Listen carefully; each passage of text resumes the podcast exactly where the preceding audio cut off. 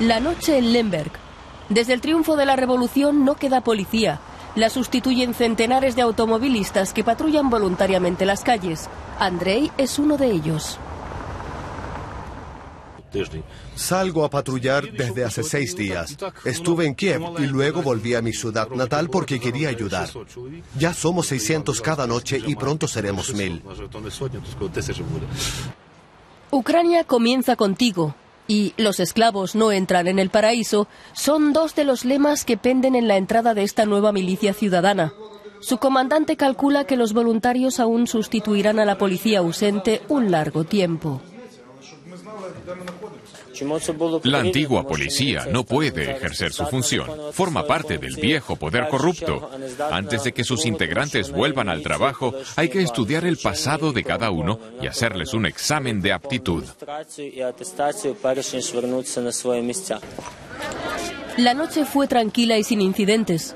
A la mañana siguiente miles de manifestantes se reúnen en la Plaza de la Independencia de Lemberg. Nuestros héroes nunca mueren, corean con rabia mientras acompañan el ataúd de un activista asesinado por francotiradores en Kiev.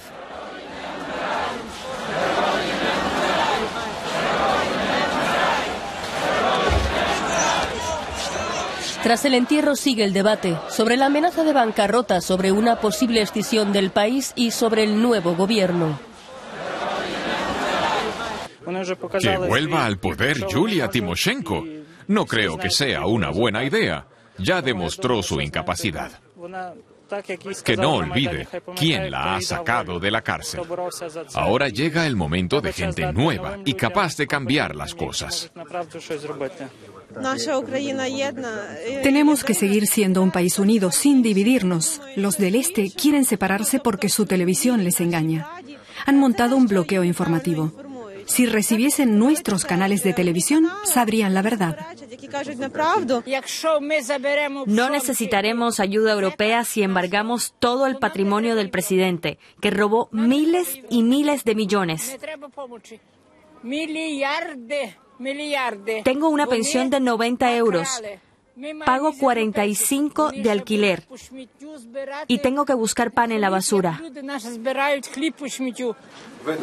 El hombre de los lentes es Andrei Sadovyi.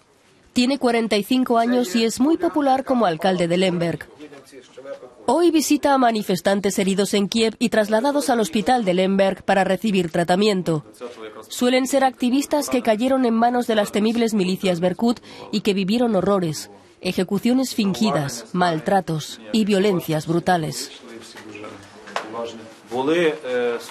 Son personas que sufrieron palizas o fueron heridas en explosiones. Nuestros médicos los trataron arriesgando su propia vida. La justicia criminal que imperaba les podía condenar, pero cumplieron con un honor su juramento hipocrático. Cae la noche. Las patrullas civiles reanudan su actividad en Lemberg. Andrei hará hoy una ronda más corta que la habitual, porque después debe ir a trabajar. Brevemente nos revela cómo se gana la vida una vez que se quita el chaleco antibalas.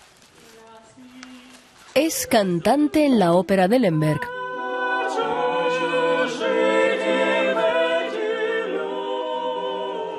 Como vemos de momento en Ucrania, todo el mundo tiene que echar una mano.